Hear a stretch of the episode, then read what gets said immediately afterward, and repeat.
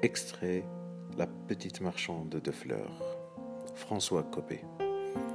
Le soleil froid donnait un temps rose au grésil, et le ciel de novembre avait des airs d'avril. Nous voulions profiter de la belle gelée.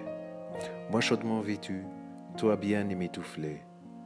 Sous le manteau, sous la voilette et sous les gants, nous franchissons parmi les couples élégants la porte de la blanche et joyeuse avenue quand soudain jusqu'à nous une enfant presque nue et livide, tenant des fleurettes en main, accourut, se frayant à la hâte un chemin entre les beaux habits et les riches toilettes, nous offrir un bouquet de violettes. Elle avait deviné que nous étions heureux, sans doute, et s'était dit, ils seront généreux. Elle nous proposa des fleurs d'une voix douce, en souriant avec ce sourire qui tousse, et c'était monstrueux.